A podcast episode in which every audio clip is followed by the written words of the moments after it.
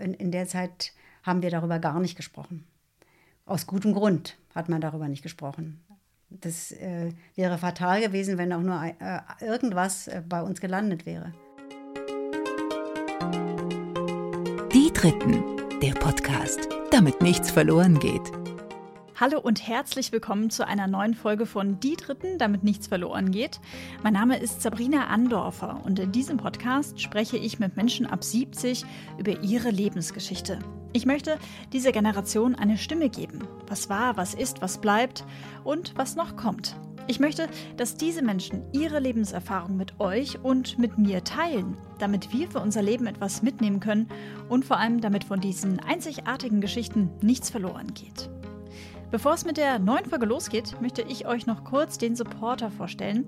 Und das ist heute wieder die Allianzagentur Dusti und Zollmann mit der optimalen Lösung für die Dritten, also ja, für die Zähne.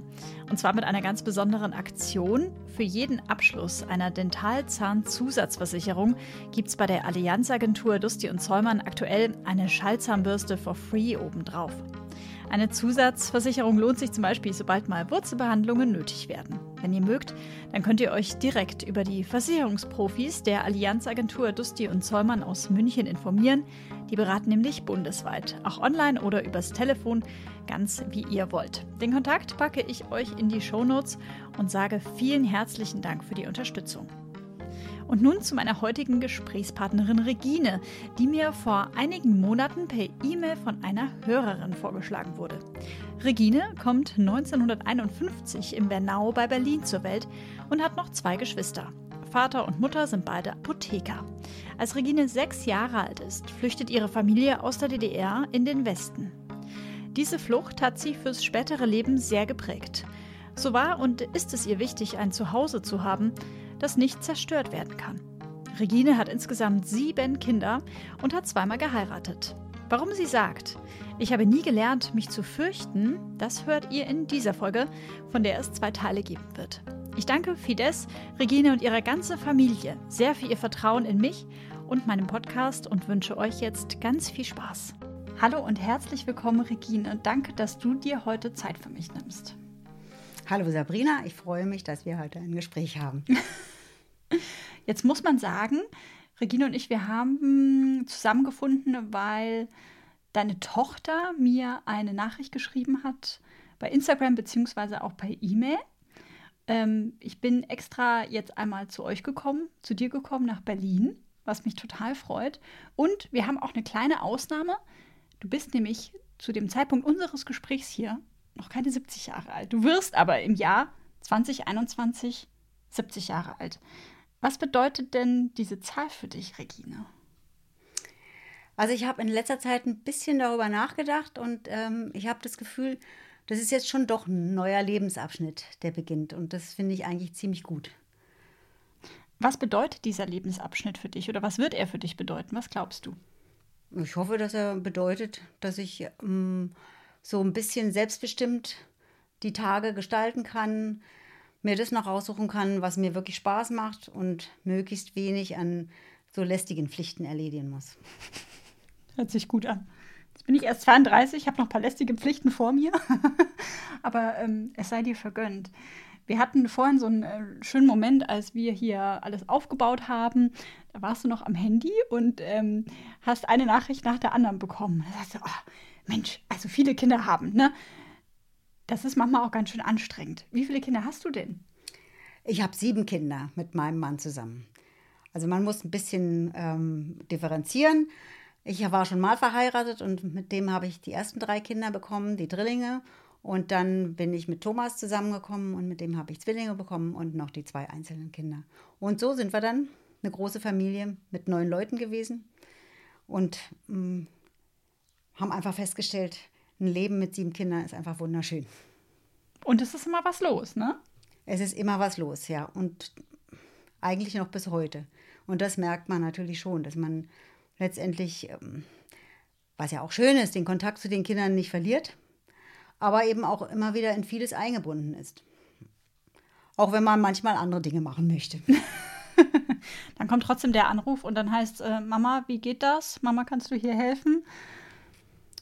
Ja, es ist nicht immer, immer so, dass, dass, äh, dass es wirklich Probleme gibt, die gewälzt werden müssen, sondern eigentlich wird eher so abgeschätzt, was, was, äh, was hast du dazu zu sagen?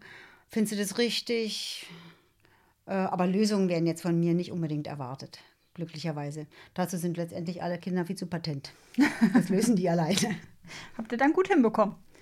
Ja, da sind wir auch manchmal ganz schön stolz drauf, dass Ja? es alles ganz gut so geklappt hat und dass wir eigentlich sieben tolle Kinder haben und ähm, die ihren Weg alle wirklich, wirklich toll gegangen sind bisher.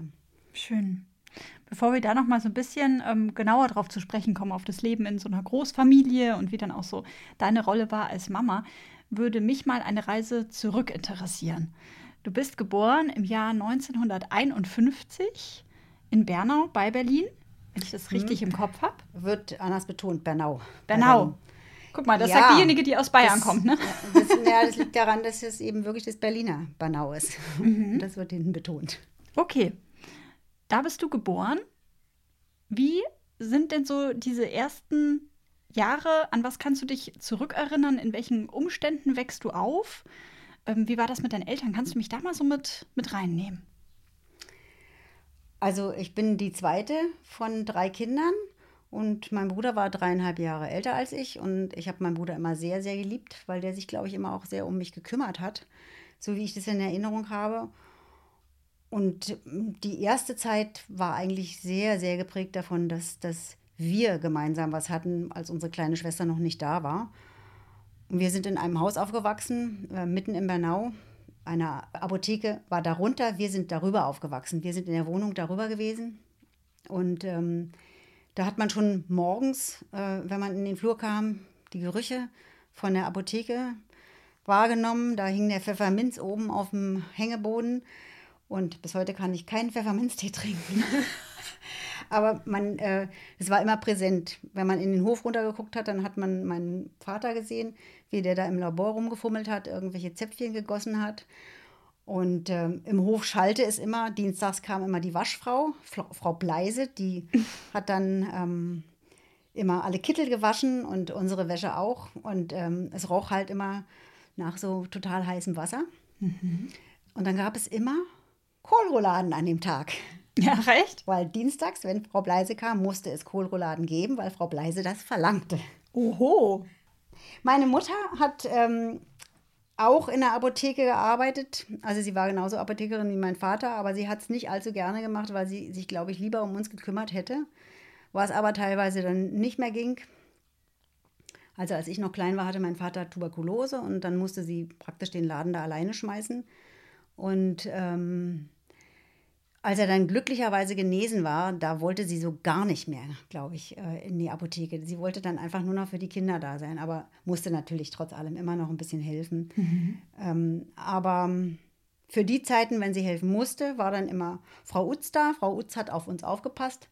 Oder eine 15-Jährige, wie hieß sie? Ich habe den Namen jetzt vergessen, egal. Die hatte immer Angst vor Gewitter und brachte mir auch die Angst vor dem Gewitter bei. Fand ich ziemlich doof.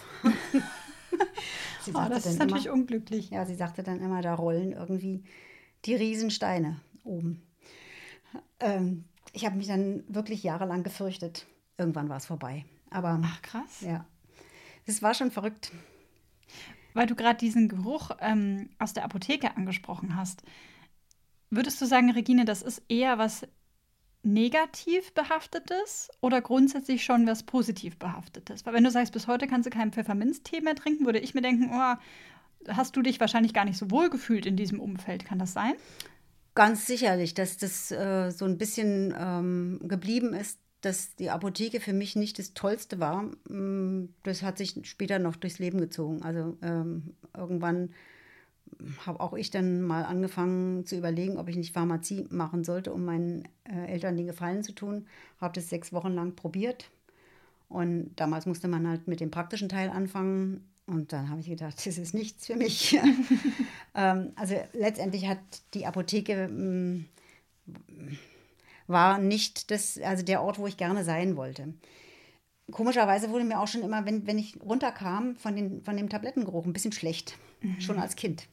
Ich weiß nicht, warum es so war, aber ich habe auch keine Erklärung dafür. Sicherlich war die Apotheke noch zusätzlich so ein bisschen mit Angst behaftet, weil ähm, im Eingangsbereich ein Totenkopf gelagert war, der heute noch im Museum ist. Und äh, naja, dann hat man natürlich als Kind damit die Geschichten verbunden, wer das wohl war, der, der da ähm, also seinen Schädel lassen musste. Und damit sind dann auch wilde Geschichten immer erzählt worden. Es war graulich. Also war es einfach graulich. Eher so ein unheimlicher Ort dann? Also war dann quasi die Arbeit deiner Eltern dir unheimlich sozusagen? Oder, oder das? Das wäre übertrieben. Mhm. Aber äh, ich glaube, ich habe nie viel damit anfangen können. Aber in, in Bernau, in der Apotheke, war es sicherlich so, dass ich immer ein bisschen mit Ehrfurcht darunter gegangen bin, einfach wegen des Totenkopfes. Was war eine Geschichte, die da erzählt wurde? Kannst du dich da noch dran erinnern? Naja, dass es ein Mörder äh, sein sollte, der irgendwo in Bernau sein Unwesen getrieben haben soll. Man müsste jetzt noch mal ähm, ins Museum gehen und noch mal genau gucken. Im Henkerhaus liegt der, glaube ich. Ich habe ihn wiedererkannt. Echt? ja. Ähm, aber ähm, ich glaube, ähm, da haben sie auch andere Geschichten dann im Laufe der Zeit darüber gepackt, dass es irgendjemand war, der dann irgendwann drogenabhängig war und all sowas. Ich weiß es nicht. Ich weiß es nicht wirklich, wer mhm. es war, aber ähm, es gab viele Sachen, die da sich drumherum gerankt haben. Ich springe jetzt einmal gerade in der Zeit, äh, weil mich das aber interessiert, dieser Punkt. Hast du später, als du selber dann Mutter wurdest, darauf geachtet, was du deinen Kindern erzählst? Ob du ihnen grauselige Geschichten erzählst, sage ich jetzt mal von Totenköpfen oder von äh, Steinen, die donnern. Also hast du dann darauf geachtet, sowas nicht zu machen? Ja, habe ich ganz sicherlich. Ähm, aber das war ich auch schon von meiner Mutter gewöhnt, die das offensichtlich auch eben immer vermieden hat. Also ich kann mich durchaus erinnern, ähm, wir kriegten eigentlich so gut wie jeden Abend vorgelesen, so wie wir das später mit unseren Kindern auch gemacht haben. Mhm. Und ähm, dann las sie zum Beispiel Träumereien an französischen Kaminen. Und da muss es grauenhaft drin zugegangen sein. Denn immer, wenn äh, eine Stelle kam, die sie nicht vorlesen wollte, verstummte sie kurz. Und als weiß man natürlich als Kind erstmal nicht, was ist denn jetzt los. Irgendwann später wusste ich, dass ähm, jetzt wieder eine Stelle kommt, die einfach für uns nicht geeignet war.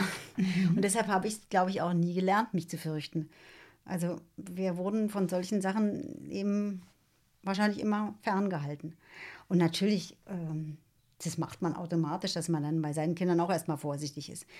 Und bei unseren Kindern war es unterschiedlich. Also wir hatten einen, der später ähm, wahnsinnig gerne die fürchterlichen Filme äh, geguckt hat und der war mit fünf, war der total äh, ängstlich und wollte sowas überhaupt nicht. Also sowas kann sich schon ändern. Mhm. Aber im mhm. Prinzip haben wir immer darauf geachtet, dass, äh, oder ich habe immer darauf geachtet, dass es möglichst nicht zu graulich wird.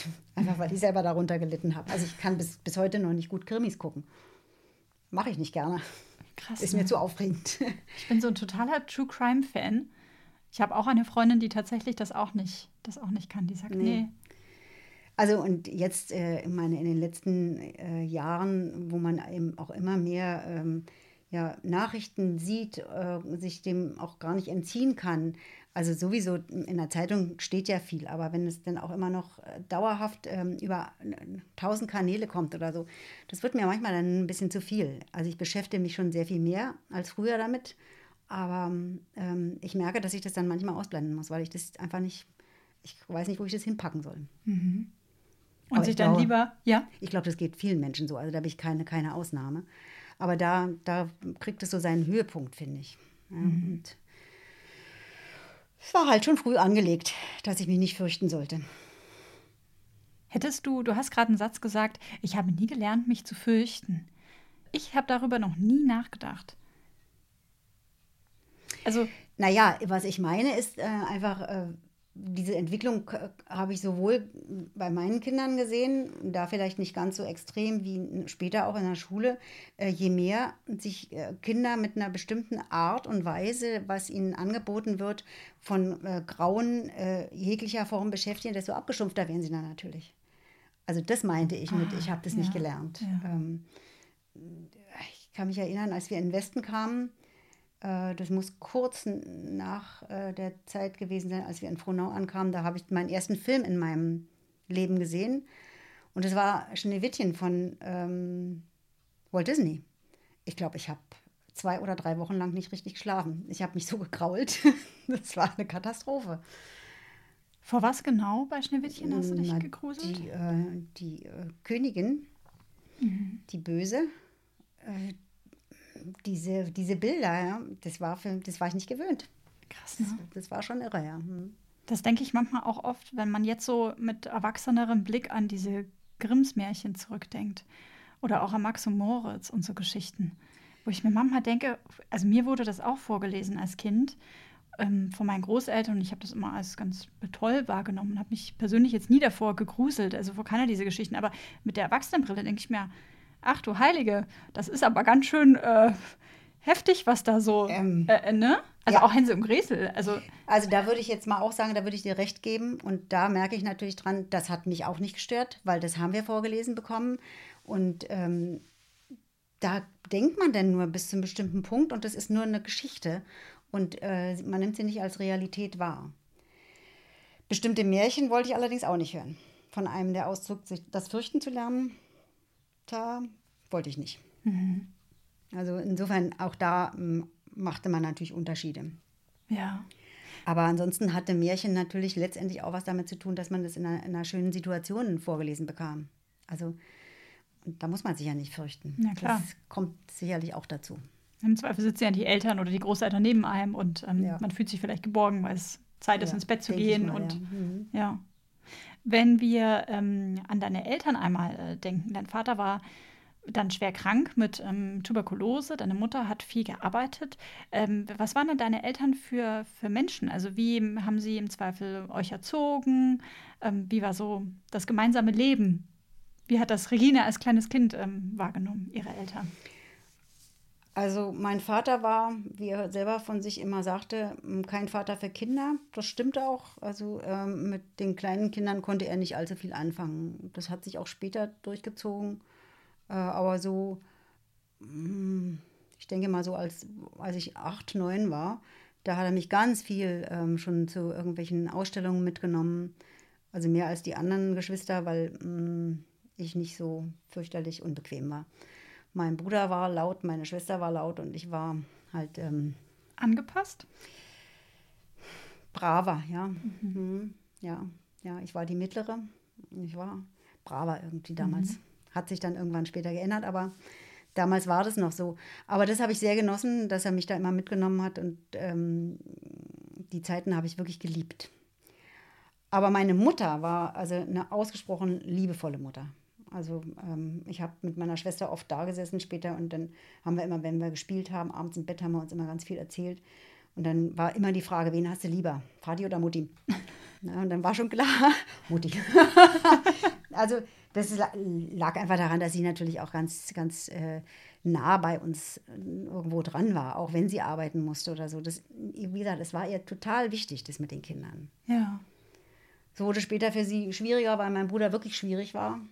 Heutzutage würde man vielleicht sagen, also schon damals in der DDR hatte er ein Heft, wo immer drin stand, wie ähm, er sich in der Schule benommen hat.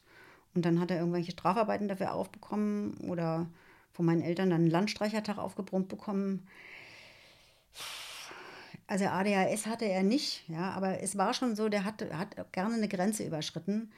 Das hat sich durchgezogen. Das hat er später auch noch gemacht. Also so manchmal hat es immer so drauf ankommen lassen. Und daran, darunter hat meine Mutter später sehr gelitten. Also bis, bis dahin, dass mein Bruder dann nach dem Abitur, äh, dass sie ihm nahegelegt haben, dass er nicht in Berlin studiert, sondern nach Tübingen geht, wo ihre Schwester wohnte. Das musste er dann auch machen. Also die wollten ihn nicht mehr zu Hause haben. das war dann einfach schwierig. Ja, ja. Das war mit mir nicht so. Ähm, ich war, bis ich 15 war, eigentlich nicht schwierig. Und da wurde ich natürlich dann auch, wie damals immer gesagt wurde, renitent. Naja, nun. Ja, die Pubertät halt, ne? Ja, aber es war dann auch Zeit, glaube ich, ähm, dass, äh, dass ich mich gewehrt habe irgendwo. Weil ich war schon sehr, sehr brav irgendwo auf eine bestimmte Art und Weise. War dir das als Kind wichtig, brav zu sein, weil du es am Beispiel von deinem Bruder gesehen hast, der ja älter war als du, zu welchen Konflikten das vielleicht auch führt, wenn man nicht angepasst ist? Nee, glaube ich nicht. Das war einfach meine, meine, meine Art. Ich habe nicht das Gefühl gehabt, dass ich so sein muss, sondern ich war eben so. Ich war mm, immer relativ ruhig. Ich habe gerne mit meinen Puppen gespielt, ausgesprochen gerne. Also ich wusste damals auch, als wir später aus der DDR geflohen sind, wie viele Puppen ich hatte. Dass ich 17 Stück hatte und da habe ich die ganz kleinen auch mitgezählt. Ach, so kleine, die, die, du zeigst gerade mit den Händen oder mit den Fingern, das sind vielleicht so 5 cm, 6 cm Nee, hoch, noch kleiner so. ja. Das waren so, so, so kleine Gummipüppchen. Oh. Aber habe ich alles mitgezählt. Ja gut, warum auch nicht? ja, weil es mir wichtig war. Ja. Also, dass äh, ich dann später so viele Kinder hatte, ist vielleicht kein, nicht wirklich ein Zufall, aber also das, ich habe mich als Kind schon immer darüber geärgert, als ähm, so die Einschätzung von meinem Vater und meiner Großmutter, mein Vater und meine Großmutter waren sehr eng irgendwo. War das äh, eine kurze Zwischenfrage, die Mutter von deinem Vater? Oder also war Ja. das die väterlicherseits die Großmutter? Mhm. Genau, und ähm, die haben immer so ihre Einschätzung über uns Kinder ähm, gerne losgelassen. Besonders meine Großmutter. Also mein Bruder und meine kleine Schwester waren diejenigen, ähm, die also was im Kopf hatten, intellektuell ähm, waren. Und ähm, ich hätte so die praktische Intelligenz. Ja, das sitzt, wenn man klein ist. Krass. Einfach weil ich mich halt äh, im Haushalt oder eben mit den normalen Dingen im Alltag gut angestellt habe. Das war für mich kein Problem. Das ist ja bis heute so. Ich bin ausgesprochen schnell und ähm, es wundert jetzt nicht, dass, dass ich einen großen Haushalt schmeißen konnte. Ähm, das lag mir einfach immer. Ja. Und da sind beide meiner Geschwister, glaube ich, nicht so. Also sind sie nicht so. Äh, es war ihnen nicht so ein Anliegen und sie sind nicht so. Ähm,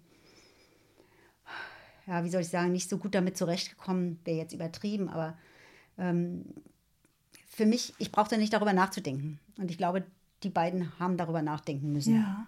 So. Und dennoch ist dieser Satz praktische oder diese Aussage praktisch intelligent, das war, wenn ich es richtig verstehe, nicht wertschätzend gemeint. Doch, Doch. natürlich. Weil meine Großmutter hat man ja nicht oft, war eine intellektuelle Großmutter. Es war nicht einfach. Ich habe mir immer so eine strickende Großmutter gewünscht, aber die ist leider, ähm, ich glaube, gestorben, als ich schon zwei war oder so. Ja, und, und, und in dem Dreh müsste die gestorben sein. Die strickende Großmutter. Und die andere. Also die theoretisch strickende Großmutter, die ich mir Ach so. immer als sehr, naja, ich weiß es ja nicht Ja, mehr, klar. die ich mir immer als sehr lieb vorgestellt habe, das war die Mutter meiner Mutter. Mhm. Die war aber auch im Grunde genommen, ähm, muss die ein Phänomen gewesen sein. Also der Großvater ist gestorben, der war auch Apotheker und sie war bei ihm, glaube ich, angestellt oder so. Und als der dann starb, der starb relativ früh, weil der irgendwie einen Buckel hatte und dadurch irgendwo, weil er von seinem Kindermädchen die Treppe runter ähm, fallen gelassen wurde in seiner Kindheit, er starb der relativ früh und da hat meine Großmutter mit meiner Mutter zusammen, und da muss sie Mitte 40 gewesen sein, ähm, noch Pharmazie studiert. Also, und das, zur damaligen Zeit fand ich eigentlich beeindruckend. cool, ne? Ja. Ja. ja. Weil sie einfach die Apotheke weiterhalten wollte, damit der Unterhalt für die Familie weiter äh, gewährleistet war. Das fand ich schon beeindruckend. Aber auf den Bildern sieht sie so lieb aus, dass sie für mich immer strickend war. Während die andere Großmutter, die hat sich nur mit Sigmund Freud, mit äh, den Anthroposophen beschäftigt, mit Rudolf Steiner oder sonst wie und hat sich damit immer mit meinem Vater auch sonntags getroffen, sie hat zum Ärger meiner Mutter. Und das hatte höheren Stellenwert als alles andere. Und ich glaube, meine Mutter haben sie letztendlich in der Familie auch immer ein bisschen so gesehen. Da haben sie es mit der praktischen Intelligenz nicht gesagt, aber das ist äh, ein gutes Hausmütterchen.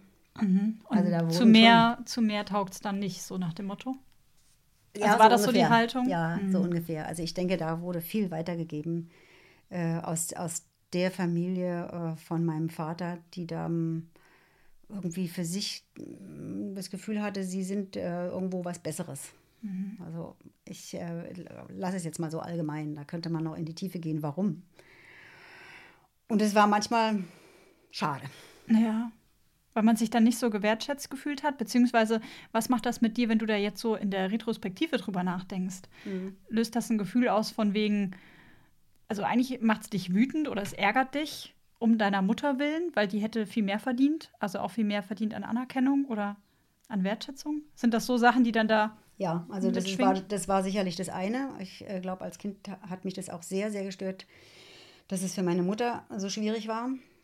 Und ähm, später hat es natürlich mich selber auch gestört, dass ich so, äh, so gesehen wurde. Und äh, mein Vater dann eben irgendwann äh, auch mal den Satz losließ, naja, die wird ja erst zufrieden, wenn sie einen Stall voll Kindern hat. Naja, das war, will man nicht hören, wenn man jung ist. Stimmte zwar, weh, ne? ja, stimmte zwar später, weil äh, das war dann wirklich äh, eigentlich die schönste Zeit irgendwo, als äh, alle Kinder da waren. Das war eine richtig schöne Zeit, das muss man sagen. Und daran habe ich schon gemerkt, dass es ähm, wahrscheinlich immer mein Bestreben war, ähm, ja, ein, ein, so ein Zuhause zu haben, wo eben Kinder da sind und wo man zusammengehört und wo man sich aufeinander verlassen kann und ähm, was eben nicht so einfach zerstört wird. Ja. Was, was auch nicht endlich ist oder so. Und das ist eigentlich ganz schön. Mhm. Oh. oh, du strahlst ja. auch so richtig, wenn du darüber sprichst, über deine Kinder und über die Familie. Das ist schon. Aber dennoch hast du ja in deinem Leben extrem viel mehr gemacht, außer in Anführungsstrichen, in Anführungsstrichen nur, äh, sich um sieben Kinder zu kümmern. Da kommen wir ja später noch drauf, aber ja. das, äh, also es war ja nicht ausschließlich deine einzige Rolle, sage ich jetzt mal. Ne? Nee, es kann auch sein, dass ich irgendwann, also ich ja, habe ja offensichtlich eine ganze Menge Ehrgeiz, wie ich so im Laufe des Lebens feststelle. Ich habe mich früher nie so gesehen, aber im Laufe des Lebens, glaube ich, muss ich äh, doch konstatieren, dass ich wohl ehrgeizig bin. Und ich denke, dass das an bestimmten Stellen dann natürlich ähm, auch mehr war, als es hätte sein müssen. Vielleicht aufgrund der Tatsache, dass man am Anfang eben so auf so eine bestimmte Art und Weise abwertend eingeschätzt wurde von der Familie, die einem natürlich das Wichtigste ist. Mhm. Total spannend. Du hast gerade einen Begriff gesagt, ähm, dass man eine, eine Familie hat, einen Zusammenhalt hat, der nicht zerstörbar ist. Wurde eure Familie, also deine Familie, als du klein warst, irgendwann zu einem bestimmten Zeitpunkt in gewisser Weise zerstört oder kaputt gemacht? Nee, also die Familie an sich wurde nicht zerstört, ähm, äh, aber schon auseinandergerissen zur, äh, zum Teil, weil wir, ähm, also mein Vater ist 1956 ähm, von der DDR weggegangen, weil damals die, ähm, die DDR äh, alle Apotheken und äh, noch alles mögliche andere verstaatlicht hat. Und mein Vater merkte, dass er, dass er das nicht wollte und ähm, dann hat mein Patenonkel, der hier in Berlin eine Apotheke hatte, hat ihm angeboten, hm, du kannst zu mir kommen und du kannst meine Apotheke pachten. Also Westberlin dann. Genau. Mhm. Und der hat sich eben wegen des Kalten Krieges, der damals ja sich schon äh, äh, abzeichnete, äh, aus Berlin verabschieden wollen. Und äh, dann ist mein Vater eben äh, damals alleine nach Berlin gegangen und hat ähm, die Apotheke übernommen und wollte äh, letztendlich uns nachholen. So nach einem halben Jahr, wenn er eine Wohnung hatte und wenn, er, äh, wenn es klar war, dass er genug verdient. Das hat bedingt, ähm, hat es geklappt, aber es war natürlich erstmal Trennung die äh, für uns immer so ausgesehen hat, dass meine Mutter mit uns jeden Mittwoch nach Westberlin gefahren ist und dann haben wir immer ganz viele Sachen äh, nach Westberlin geschleppt. Zu meiner Großmutter, die wohnte in Wilmersdorf, also die Mutter meines Vaters. Mhm. Und ähm, ich gehe immer davon aus, dass ich meinen Vater da gesehen habe. Daran kann ich mich nicht erinnern, komischerweise. Aber wir, wahrscheinlich haben wir uns regelmäßig gesehen. Aber er war eben nicht mehr da. Mhm. Und das Ganze endete dann eben nach einem äh, halben Jahr so, dass ähm, sie meinen, äh, also die äh, Stasi meine Mutter bedrohte und äh, ihr schon Briefe schrieben und sie vorgeladen hatten und ähm, äh, ihr nahegelegt haben, dass sie sich von meinem Vater trennen soll. Krass. Und dann war es zum Schluss so, dass sie wieder einen neuen Termin hatte, ähm, am nächsten Tag irgendwo Frankfurt-Oder. Und da hat sie uns wohl am Morgen zusammengepackt. Wir haben zwei Paar Kniestrümpfe, zwei Paar Röcke übereinander bekommen und sind ab in die S-Bahn. Und dann ist sie mit uns losgefahren. Und dann kam man nicht mehr zurück. Also glücklicherweise sind wir auf der S-Bahnfahrt nicht irgendwo rausgewinkt worden. Das hätte genauso passieren können, weil äh, zu dem damaligen Zeitpunkt war einfach schon klar, dass die Leute, äh, wenn sie auffällig sind oder so, dass sie sich absetzen wollen. Mhm. Also bei uns in der Klasse hieß es schon immer, und das habe ich auch in, in der DDR schon mitbekommen, ähm, dass äh, immer irgendwelche Nachbarn getürmt waren. Also das kriegte man schon mit. Wir Kinder wussten natürlich nichts davon. Das wäre ja nicht gut gegangen. Also das wär, mhm. hätten wir ja sofort irgendwo verbreitet. Das heißt, wie alt warst du, als euch deine Mama in die, in die S-Bahn gesetzt hat? Ich war sechs. Also ich war ein halbes Jahr schon in der Schule. In der DDR fing die Schule ähm, im September an und wir sind, ja, im März sind mhm. wir ähm, geflohen. Und dann haben wir erstmal kein Zuhause gehabt, so richtig. Also weil die, die Wohnung war irgendwie noch nicht da und wir wurden, ich habe bei, beim Bekannten gewohnt, also ohne meine Mutter, ohne die Geschwister. Wir haben uns zwar schon immer regelmäßig gesehen, aber irgendwie, oh, da habe ich mich ziemlich entwurzelt gefühlt. Mhm. Das war irgendwo, das war ganz, ganz schwierig.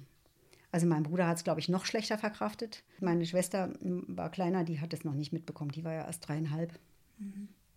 Aber mein Bruder hat es irgendwie nie verwunden. Der ist später immer noch, äh, als es irgendwie ging, jedes Jahr mit seinen Kindern mussten die auch immer in die DDR. Und äh, dann wurde da Station gemacht. Er hat alle seine Freunde abgeklappert wieder und es äh, hat sich nie davon lösen können.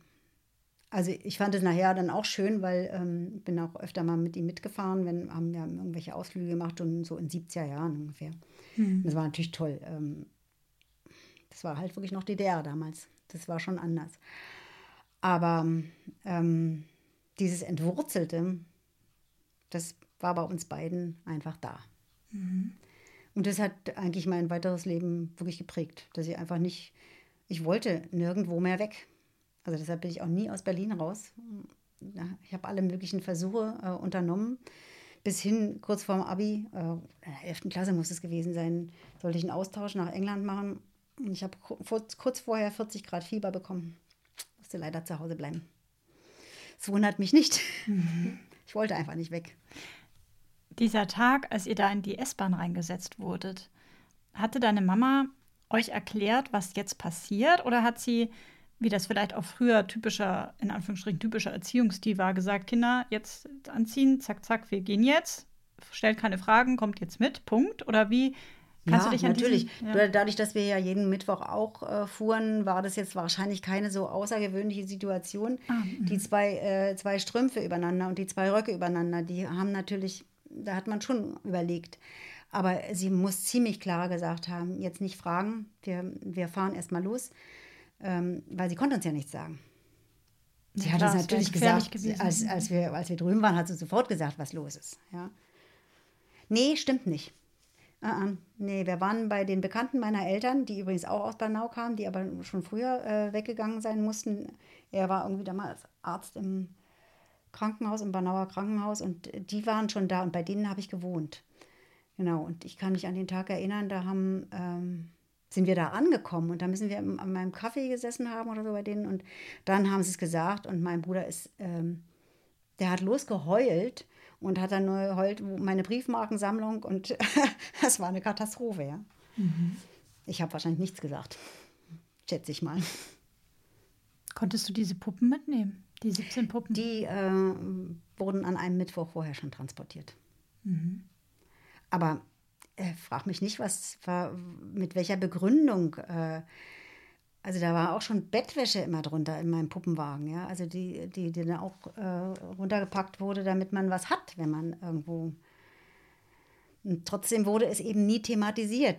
Dementsprechend hat man auch nicht gefragt. Mhm. Ähm, und was Türmen heißt, weiß man als Sechsjährige nicht wirklich, wenn es einfach nur Türmen heißt, dieses Wort. War halt so, ja, die waren halt nicht mehr da. Punkt. Ja. Aber nicht warum, wieso, weshalb, nein, ne? Nein, nein. Mhm. Also ich wusste schon, dass, dass meine Eltern immer mittwochs zu einer Schulung gehen mussten. Das war in der DDR damals so. Da war eben mittwochs war Schulung Aha. für den Staat. Und meine Mutter fand es entsetzlich. Daran kann ich mich noch erinnern. Aber was das heißt, das wusste mhm. ich auch nicht. Weißt du es heute? Kannst du mir erklären, was Schulung bei der DDR bedeutete? Naja, dass, dass sie sich einfach konform verhielten, ne? dass die also in der Apotheke zum Beispiel nicht äh, einfach ihr Ding machen konnten, sondern dass äh, äh, das alles so stattzufinden hatte, wie das eben in, äh, in dem Staat stattzufinden hatte. Ja? Dass das einfach ganz klar war, dass das reglementiert war und dass die eigene Entscheidungsfreiheit damit natürlich an der Stelle vollkommen weggenommen war. Das war denen ja auch klar. Mhm. glaube, deshalb haben sie es so gehasst. Wahrscheinlich ging es auch äh, darum, wie, wie die Kinder in, die, äh, in der Schule ähm, ihren Platz finden sollten. Denn zum Beispiel ähm, war das eigentlich so, dass man junger Pionier wurde. Und zwar ziemlich gleich äh, kriegt man mal ein blaues Tuch. Und ähm, ich kriegte das auch. Okay. Aber nicht, weil meine Eltern das wollten, sondern weil der Lehrer mir das aufgedrängt hat. Weil ich musste nämlich zum Religionsunterricht gehen. Da, das haben meine Eltern einfach noch gemacht, dass die uns zu einer Kirche eben, war nicht in der Schule, sondern zum, äh, äh, am Nachmittag zum Religionsunterricht an das Gebäude, was an die Kirche angeschlossen war, gebracht haben immer. Mhm.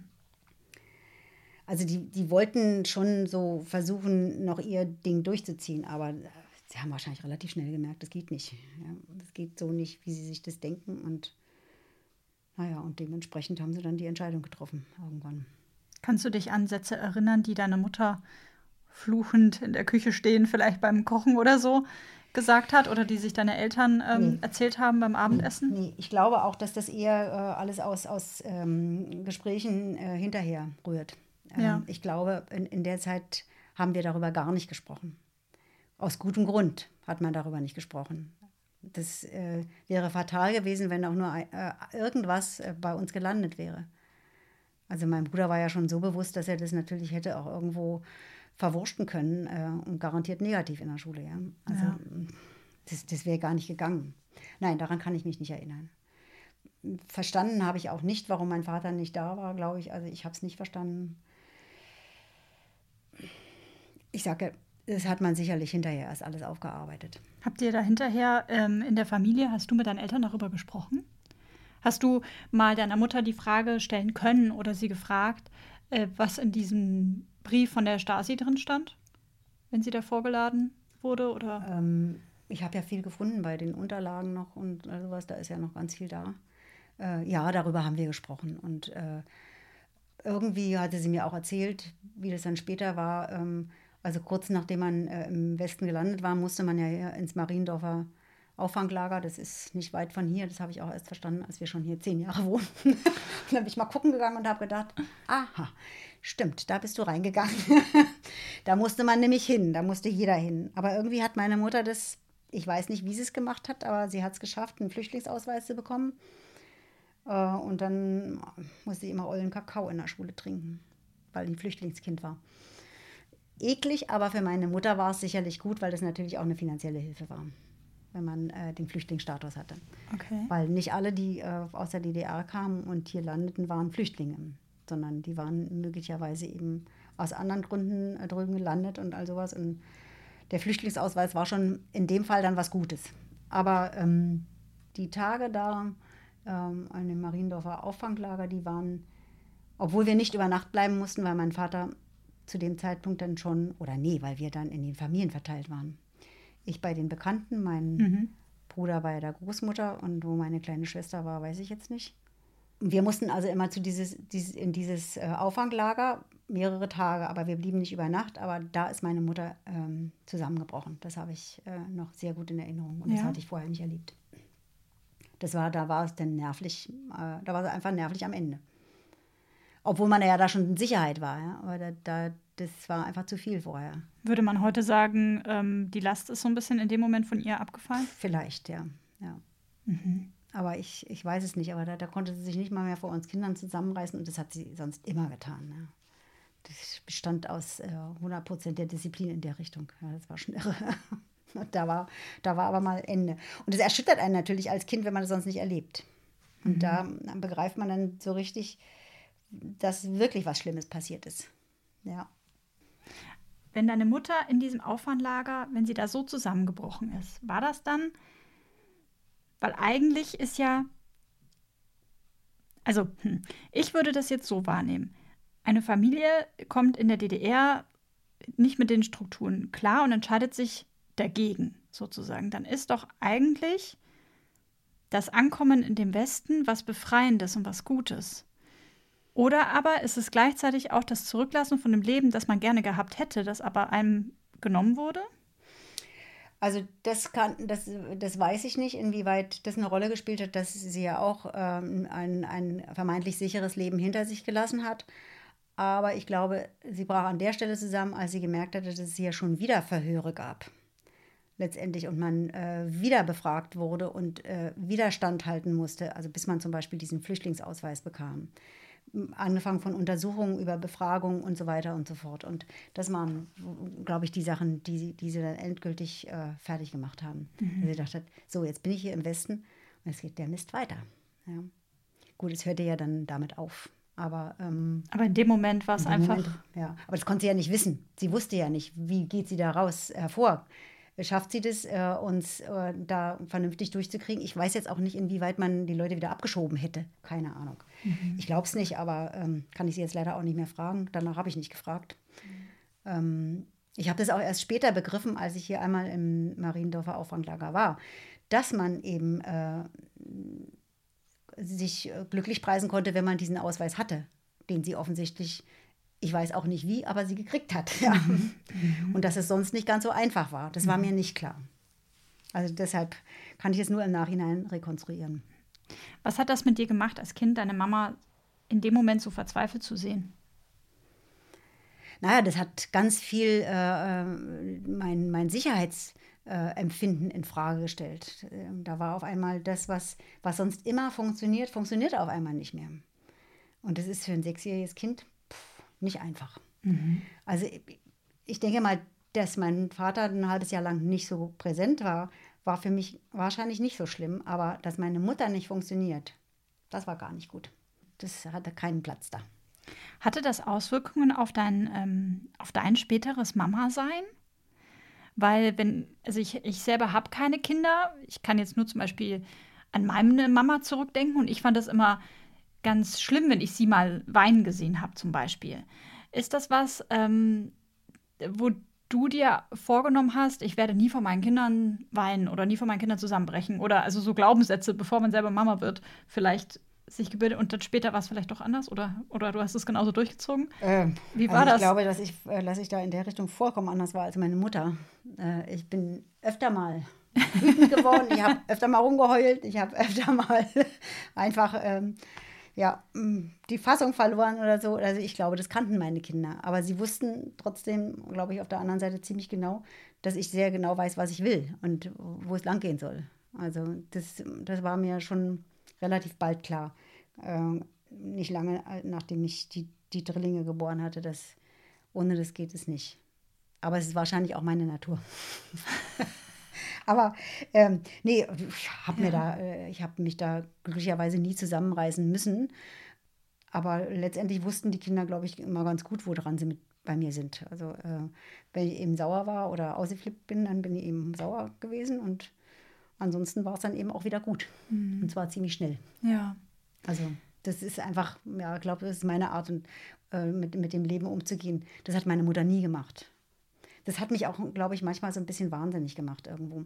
Das hatte ja weitere Kreise bei meiner Mutter. Das hatte ja nicht nur das, sich uns gegenüber zusammenreißen, sondern auch ähm, die gesellschaftliche Rolle äh, so zu spielen, wie sie sich das vorstellte und all sowas. Und da war sie schon sehr, sehr konsequent. Und das hat mich immer fürchterlich gestört.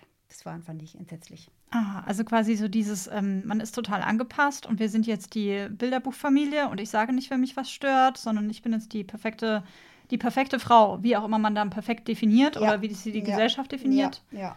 Und ähm, ich gehöre oder, auch einer, einer Schicht an, die äh, sich das leisten kann und so weiter und so fort. Das war ja immer viel, viel wichtiger als meinem Vater, komischerweise. Aber vielleicht, weil die Familie meines Vaters, was ich ja vorhin sagte, meine Mutter eben schon so von vornherein eben in gewisser Weise abgewertet hat und ausgeschlossen hat. Ausgeschlossen wirklich im wahrsten Sinne des Wortes. Die sind mit meinem Vater alleine zusammen verreist und meine Mutter ist mit uns zu Hause geblieben. Krass. Fand ich schon, naja, also grenzwertig, muss ich sagen. So, je, je mehr ich dann im Laufe des Lebens darüber nachgedacht habe, dass ich dachte, das geht nicht, sowas geht nicht. Das ist ja fies. Ja, da hätte sich mein Vater solidarischer verhalten müssen. Und daher rührte sicherlich bei ihr auch äh, viel mehr dieser, dieser Wunsch, ich möchte was darstellen, ich möchte, ähm, also später wollte sie dann auch eben gerne ein Haus haben, weil meinem Vater war das vollkommen egal, glaube ich. Der, der hat auch noch ewig weiter in der Mietwohnung gewohnt. Mhm. Ja. Der, weil für den war das einfach selbstverständlicher, dass er wer ist. Aber sie musste es zu was bringen in gewisser Weise vielleicht. Ja, sie kam natürlich auch aus dem Elternhaus. Das habe ich auch jetzt erst in den letzten Jahren so mitgekriegt. Ähm, die wohnten in Stettin damals. Der Vater ist gesegelt, die waren Apotheker und all sowas. Also ich glaube, die hatten da schon ein gutes Leben. Also äh, auch ein gesellschaftlich äh, sehr gesetteltes Leben. Also ich glaube, so, so wie das meine Eltern später gar nicht am Anfang, ich würde sagen, am Anfang äh, später gar nicht gemacht haben. So gegen Ende wurde das immer mehr so. Da hat meine Mutter äh, mehr, immer mehr die Züge angenommen dessen, was sie von früher kannte, glaube ich. Ja, aber das kann ich mir jetzt erst zusammenreimen. Wie, früh das schon bei ihr angelegt war. Ja. Das ist verrückt. Also da kam sicherlich einiges zusammen. Also einerseits die Abwertung aus der Familie meines Vaters ihr gegenüber und andererseits eben ihre eigene Kindheit, die äh, offensichtlich auch trotzdem sehr wohl behütet war. Ja. Also ähm, das muss man sagen. Und ich glaube, dass die beiden Eltern sehr liebevoll waren. Das, ähm, das ähm, sieht man auf den Fotos und das hat sie auch erzählt. Mhm. Was ja dann ganz schön ist. Ja, ganz im Gegensatz zur Familie meines Vaters. Von liebevoll war da nie die Rede. Das ist schon verrückt.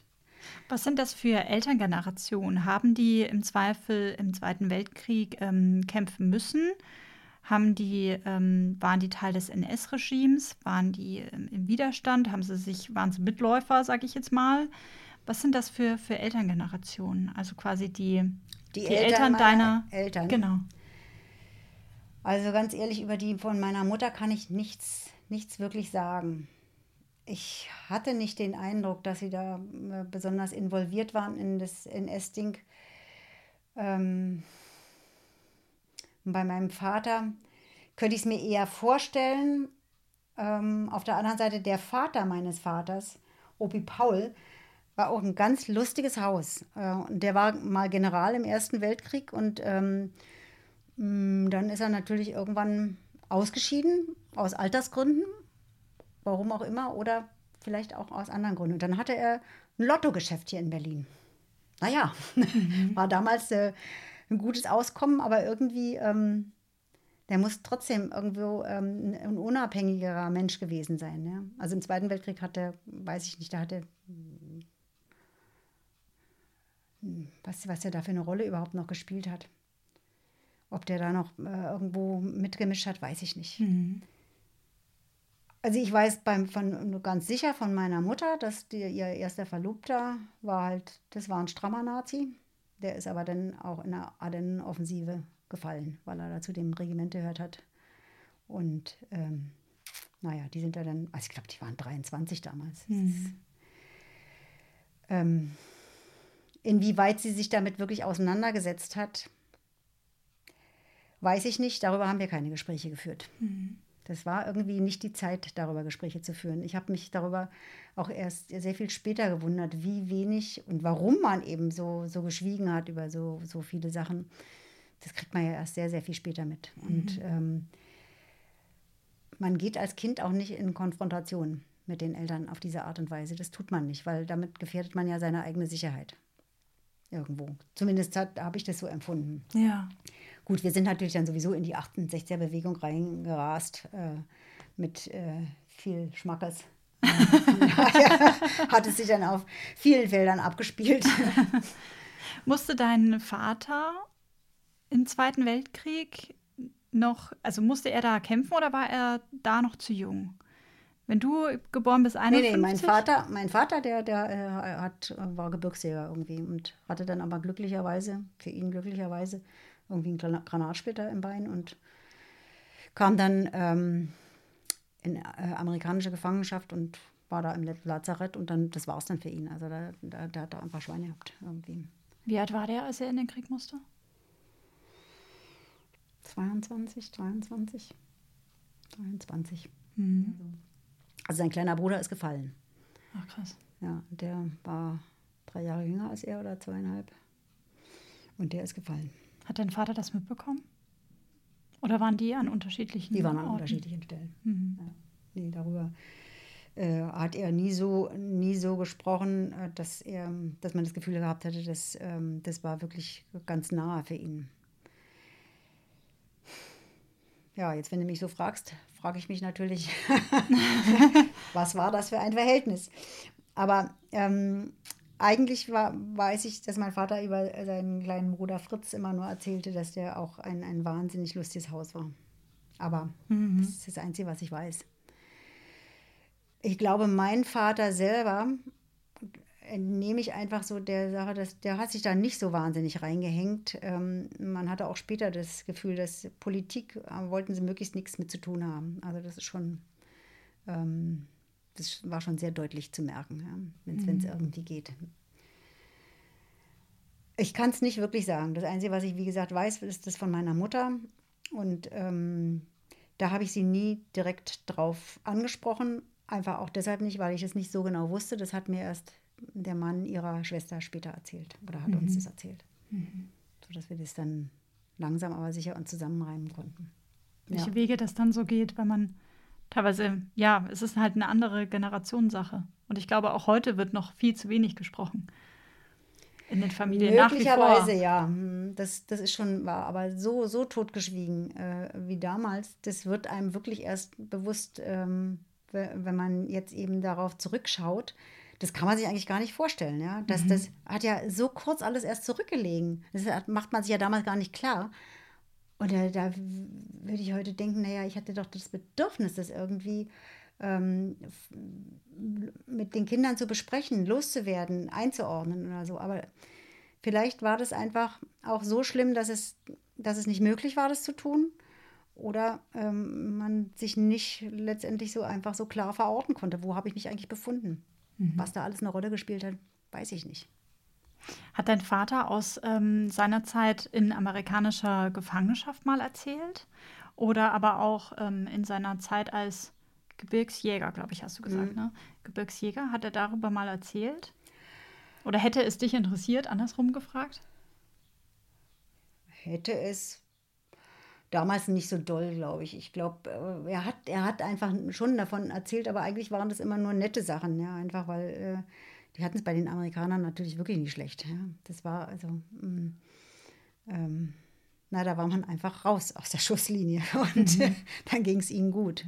Ja. Also das habe ich gemerkt als äh, am, am, an den Geschichten von ähm, meinem ersten Schwiegervater, dem von meinem ersten Mann, den, äh, dem Günther, dass der Vater halt fünf Jahre in, in russischer Gefangenschaft war und was das bedeutet hat, da habe ich erst mal gemerkt, was für ein Unterschied das gewesen sein muss. Ähm, also auch von dem, was, was, was übrig bleibt für den Menschen. Ne? Mhm. Also Opa, sagen wir immer zu dem, äh, zu dem Vater meines, äh, meines ersten Mannes, mm, der hat später noch Stulle mit Kartoffeln drauf gegessen.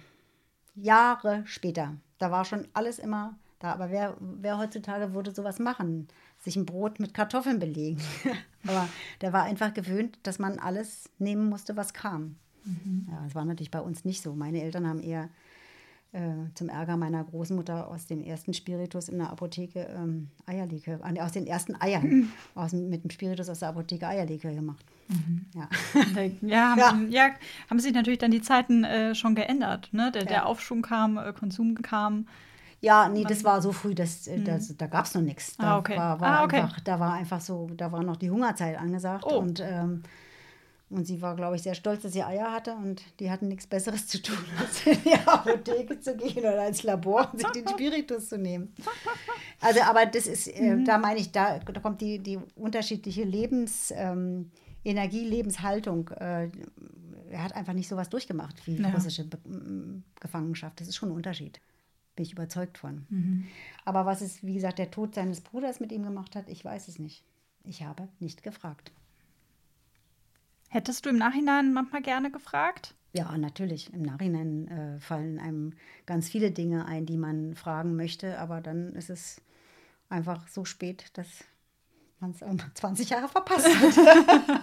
ja, man kann sich ja da auch selber keinen Vorwurf machen. Nee. Weil im Zweifel ist man so jung oder man ist ein Teenager und man fängt an, sein eigenes Leben zu leben und dann hat man ganz andere ja, Dinge, genau. die einen interessieren. Das ist es. Und äh, deshalb kann man einfach froh sein, wenn, wenn man, wenn die Eltern noch so lange leben, dass man äh, in der Zeit, wenn man selbst schon anfängt, sein Leben so ein bisschen ähm, zu ordnen und zu gucken, was, was bin ich, was habe ich gemacht, was will ich eigentlich und so, dass man dann auch Fragen stellen kann. Mhm. Das ist schon ist schon nicht ganz unwichtig, aber es passiert wahrscheinlich ganz vielen Menschen, dass sie eben den Zeitpunkt leider verpassen. Ja, ich habe auch viele, die mir schreiben, dass sie keine Großeltern mehr haben zum Beispiel oder ja, auch solche Gespräche nie führen konnten, mhm. wie wir sie jetzt auch im Zweifel führen. Und es ist ja auch nicht selbstverständlich, dass man einer fremden Person so viele Fragen beantwortet und so viel aus dem, aus dem, Leben erzählt. das ist ein großes Geschenk. Ähm, wenn wir einmal weitergehen, so in deine Geschichte, wie hast du denn die Schulzeit wahrgenommen? Dann äh, raus aus der DDR, rein äh, nach Westberlin. Dann kamst du ja wahrscheinlich vielleicht wieder in die erste oder zweite Klasse, wurdest äh, sieben, acht, neun, zehn Jahre alt. Wie war denn Schule dann für dich? Also warst du dann immer der Ossi oder warst du immer der aus der DDR oder diejenige aus der DDR? Oder ähm, eben das Flüchtlingskind mit dem schrecklichen Kakao, das hatten wir gerade. Ja, ich glaube, das habe ich am Anfang vielleicht mal so mit dem äh, äh, gedacht, als ich den, den schrecklichen Kakao trinken musste. Ähm, aber das war noch nicht so ein, so ein ähm, Ossi ähm, abwertendes Dasein, was man da geführt hat, wie heute. Das, äh, ich glaube, das war ist nicht zu vergleichen. Und ähm, ich denke, über kurz oder lang habe ich mich da ziemlich, ziemlich normal gefühlt. Ähm, was für mich eben ein Problem war und warum ich immer, immer so ein bisschen anders beäugt wurde, war eher, dass ich ähm, relativ früh dann in die zweite Klasse musste und immer sehr jung war. Also äh, das hat sich bis in die Oberschule gezogen, dass ich dann noch mit Kniestrümpfen zur Oberschule gegangen bin, während alle anderen Mädchen ja schon ihre Perlenstrümpfe anhatten. Naja, ich war halt noch nicht so alt. Mhm. und, äh, ich war immer die Kleinste und ich musste immer so ein bisschen kämpfen, kämpfen, weil ähm, mir natürlich die Sicherheit genommen war, die ich äh, im Osten sicherlich ein bisschen mehr hatte. Andererseits war sie auch nicht ganz so sicher, weil ich eben merkte, auch da habe ich schon so eine Extra-Rolle gespielt. Ich kriegte eben das blaue Tuch von, von meinem Lehrer, nicht äh, von zu Hause. Ich musste zum Religionsunterricht und, mm, und da merkt man schon, man, äh, man gehört da nicht richtig dazu. Und ähm, das war sicherlich am Anfang auch so ein bisschen so, aber eher dann, weil daraus für mich also eine wahnsinnige Schüchternheit resultierte. Ich war in, äh, irgendwo in einer fremden Umgebung und da sollte ich auf einmal wieder funktionieren. Also ich konnte schon lesen, als ich aus der DDR kam und sollte dann in, der, äh, in Westberlin vorlesen. Habe ich nicht gemacht. Ich habe einfach geschwiegen, sechs Wochen lang geschwiegen. Und mit dieser Aussage von Regine endet der erste Teil ihrer Lebensgeschichte. In zwei Wochen folgte direkt die Auflösung, wie Regines Leben nach der Flucht in den Westen weiterging, wie sie es geschafft hat, insgesamt sieben Kinder zu handeln, erst Drillinge, dann Zwillinge und warum ihr Mann Thomas ihre große Stütze ist. Regine erzählt mir auch, warum es eine Phase gab, in der sie leider durch eine fiese Krankheit viel Lebenszeit verloren hat, Zeit, die sie, wie sie selbst sagt, viel besser hätte genießen können. Außerdem sprechen wir über ihre Angst und das beklemmende Gefühl, das sie hatte, wenn sie doch mal in die DDR gereist ist. Und über den Mauerfall. Wenn euch mein Podcast gefällt, dann abonniert ihn bei AudioNow, Spotify oder der Podcast-Plattform eurer Wahl, damit ihr keine neue Folge verpasst und empfehlt ihn gerne weiter. Wenn ihr Feedback zu den Folgen habt, dann abonniert am besten die Seite meines Podcasts bei Instagram unter die Dritten der Podcast und schreibt mir dort eine Nachricht oder auch ganz einfach eine E-Mail und zwar an die Dritten Podcast at outlook.de. Vielen Dank an dieser Stelle auch nochmal an meinen Supporter für diese Folge, die Allianzagentur Dusti und Zollmann. Den Link zur Aktion und der Dentalzahnzusatzversicherung packe ich euch in die Shownotes. Schreibt mir, wenn ihr mögt, auch gerne eine Bewertung, am besten mit fünf Sternen bei Apple Podcast. Habt eine gute Zeit bei all dem, was ihr jetzt noch so macht. Vielen, vielen lieben Dank. Wir hören uns wieder in zwei Wochen. Passt gut auf euch und eure Liebsten auf und führt wunderbare Gespräche, damit nichts verloren geht. Eure Sabrina.